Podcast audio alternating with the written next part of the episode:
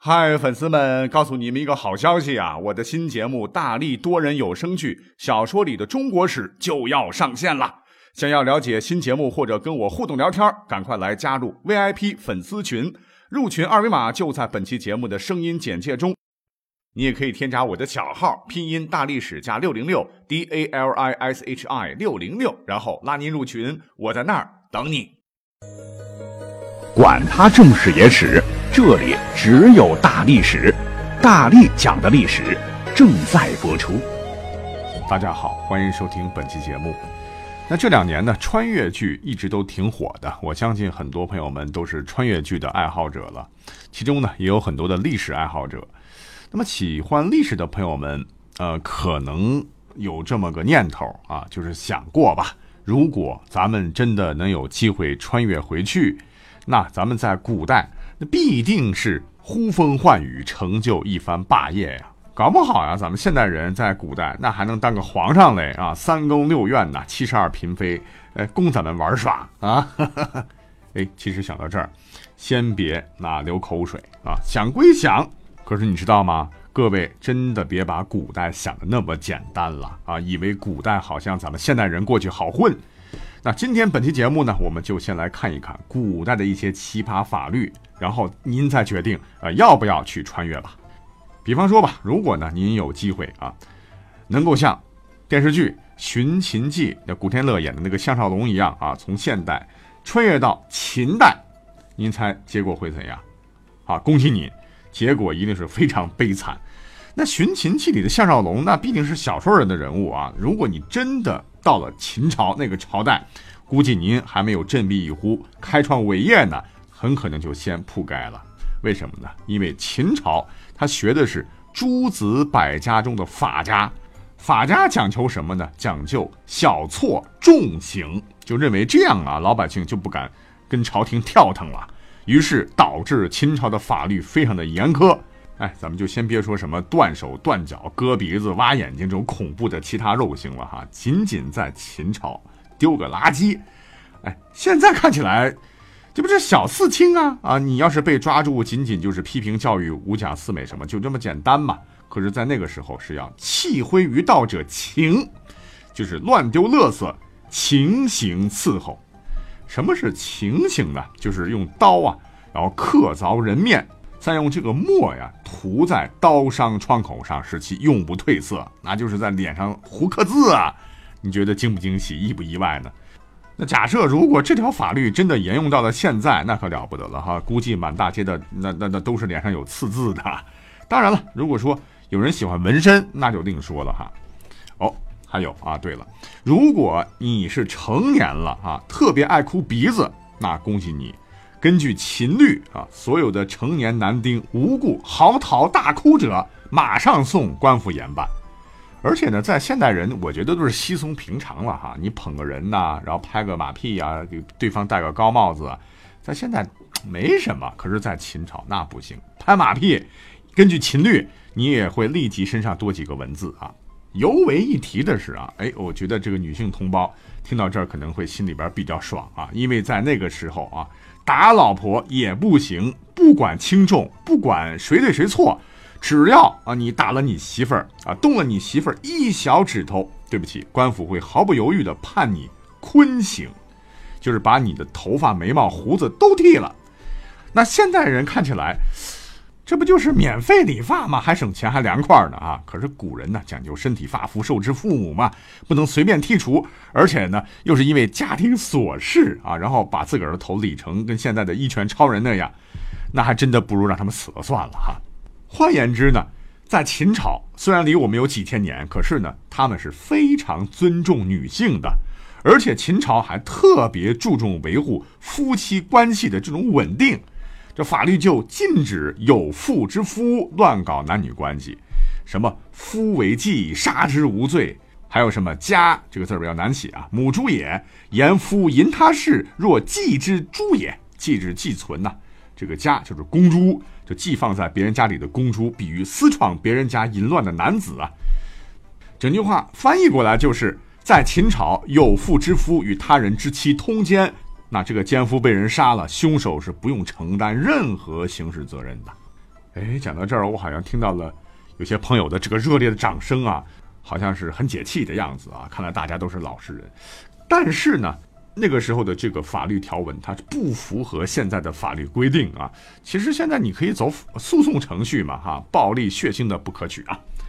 好，我们说完了这个啊，那么下面这个秦朝的这个法律真的就是不能忍了啊，让很多爱好享受的穿越者，哎呀，真的感觉到末日就要到了。因为我们都知道啊，当年呢这个商鞅变法呀，这个商鞅就认为骄奢淫逸啊会让民众失去斗志，因此在秦朝。是禁止一般民众随便听音乐，然后喝酒吃肉，穿华丽衣服的，啊，就连穿丝织的这个鞋上街都不可以啊，否则，哼哼，大刑伺候。好，讲完了这些，感觉到这个秦朝真的是没法待了哈。不过呢，秦朝的法律虽然在历史上被骂成了筛子，啊，说它导致人民活不下去了，秦朝很快就被推翻了，都是因为暴政啊，都是因为苛政啊，云云。但是你去细细的去找这个清朝的法律，呃，实话实讲，它还真的有几条啊，在现代人看起来还是蛮有正能量的条文。比方说，你知道吗？秦朝可是历史上最早设立了我国见义勇为奖的一个朝代呢。那话说，在一九七五年底啊，湖北云梦秦墓竹简被发现了，其中呢就有法律答问篇。就是以问答的形式对秦律的某些条文术语以及律文的意图所做的解释，那专家们从中就发现了这个奖项。原文是：捕王亡人操钱不得取钱啊，也就是说，凡这个捉获逃亡的盗贼，若其身上携带钱财，钱财归。捕捉盗贼的人所有，也就是说，这是对见义勇为者的这个奖励啊，不是由政府出钱了，而是从犯罪的人身上获取。那这条法律啊，要是拿到现在，那真是有坏蛋冒天下大不韪抢银行，抢了几百万，你不顾生命，然后危险去仗义出手啊，要是能擒住，几百万全归你啊，合理合法。呃，那除了见义勇为，相反的啊，如果在当时你要是见义不为。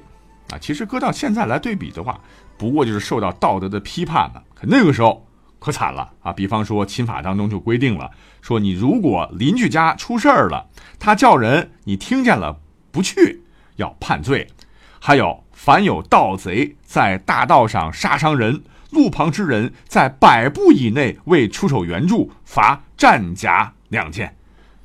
这古代战甲。就叫打仗的那个战甲吧，一套那可不便宜啊，罚的两套那就是足够让你倾家荡产了啊！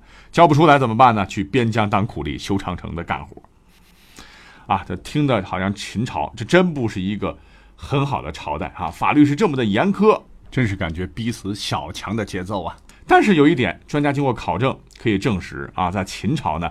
这并不代表你违法了就一定会被处罚，因为秦朝判断一个人承担刑事责任的标准非常的奇葩啊，跟我们现在比，就是不像我们现在今天一样啊，什么无民事行为人啦，几岁到几岁啦，完全民事行为人几岁到几岁了，而是以身高来判定。秦朝法律规定啊，男的那换算成现在的长度单位就是身高一米五二，女的就是一米四五以下，都是。不用承担刑事责任的，那换言之，就是在那个时候长得矮真的是可以为所欲为哈。那好了，秦代总体而言呢，对于穿越者而言还是好凶险。那么要是穿越到了哈这个秦之后，也是中国历史上最强盛的朝代之一汉朝呢，情况会不会好一点呢？告诉您，那可真不一定。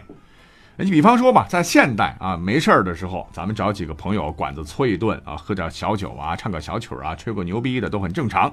可是，在汉朝啊，如果你胆敢，呃，找到三个朋友一起喝着这个白夹皮，吃着肉肉，然后唱着歌，哎，如果你被举报，马上就有当时的这个警察把你逮住关局子。为啥呢？因为你犯法了。那根据汉律规定，三人以上，包括三人聚餐喝酒，没有正当理由。那就得交罚款，罚金是多少呢？四两啊，四两在当时真的很多喽啊，真的够一个人喝几个月的西北风了。呃呃嗯，当当啊，如果当时你们吃肉了，呃，如果吃的是牛肉，那完了啊，来人呐，这几个吃吃肉的啊，通通罚四十两。把那个杀牛的直接压死牢啊！因为在古代啊，不止汉朝了，是历朝历代吧，牛呢是农业生产的这个重要劳动力啊，也是重点保护动物。吃牛肉，那你就准备卖房子吧哈！杀牛的就得有给牛偿命的准备。那既然讲到了汉朝啊，我个人觉得吧啊，最奇葩的法律啊，还是当属汉惠帝时的一个规定。那这个规定。说实话，啊，真的是分分钟要逼死大龄青年呐，呃，因为为了增加人口嘛，啊，所谓是人多力量大嘛，当时的这个法律就明文规定了，说女子啊，十五以上至三十岁仍不出嫁，征收五倍算赋，算赋就是汉朝人口税的一种了，凡十五至五十六岁的成年男女，每人每年缴纳一百二十钱，所以呢，十五岁还没嫁出去的女孩子。就要多交五倍税，你不要以为十五岁好像很小，在那个时候已经算大龄青年了。那这个估计就让当时很多家长会疯掉了哈。所以现在还单身的朋友们可以考虑一下，穿越到那个时期，八成肯定能脱单了。好了啊，历史再往后走，那一个奇葩的葵花宝典式的法律就当当当诞生了。那这个我是之前讲过的啊，可是这个法律条文呢，真的是旷古未闻呐。如果今天不再讲一遍的话，实在是太可惜了啊！真的对不起历史老师。那《葵花宝典》这怎么说的？就是欲练此功，必先自宫啊。可是，在五代十国时期的南汉那个小国家，当时的后主叫刘昶啊，他就规定，要想当官，必先自宫啊。那这个断子绝孙的规定实在是狠毒。虽然说也叫汉，那比起汉朝，那那就不是一个等量级的了啊，小太多了。话说刘昶即位以后呢，就想挑选啊能够忠于自己的人做官员，于是呢他是思来想去啊，终于想到一个法子，那就是认为啊没有家世后代的人无牵无挂，肯定会忠于自己，于是就做了这个规定啊，要想在他手下当官，必须先要自宫。那朝中已经为官的怎么办呢？全部啊，噗噗噗噗噗啊，全部就先割掉。这下可好了，凡是在这个南汉政权当中啊，这高中了这个进士的，你想想，那考进士为什么？就是为了鲤鱼跃龙门当官嘛。那别的朝代中了进士，那都是光宗耀祖啊。可是呢，南汉的这些榜眼探花状元们啊，通通都被关进了小黑屋，被阉割啊，惨惨惨啊！就连当时准备统一全国的这个宋太祖赵匡胤听闻呢，都直呼旷古未闻呐，务必解救此地百姓儿。当然，最后呢，这个赵匡胤是暴亡，历史上灭掉这个太监王国南汉的是他的亲弟弟赵光义。可是呢，这俩兄弟建立的大宋啊，几百年最后呢，还是被一个外来民族灭了，建立了元朝。那话说，在后来的元朝的仁宗时期呢？这朝廷呢，也下了一个历史上匪夷所思的奇葩的一个圣旨，那圣旨就等同于法律嘛，那就是说什么在延佑间呢，都城有禁，不许盗提机，犯者有罪，盖因人皇一息景命也。景色的景，命运的命啊，就是指皇帝的本命年，因为皇帝属鸡，所以呢就不允许任何人倒着提鸡，否则。你这不就是把皇上倒吊着侮辱圣尊吗？那圣旨一下，这可完了哈！全国呢，不管这个活鸡死鸡，百姓们都不能提着鸡，都只能把鸡抱在怀里了。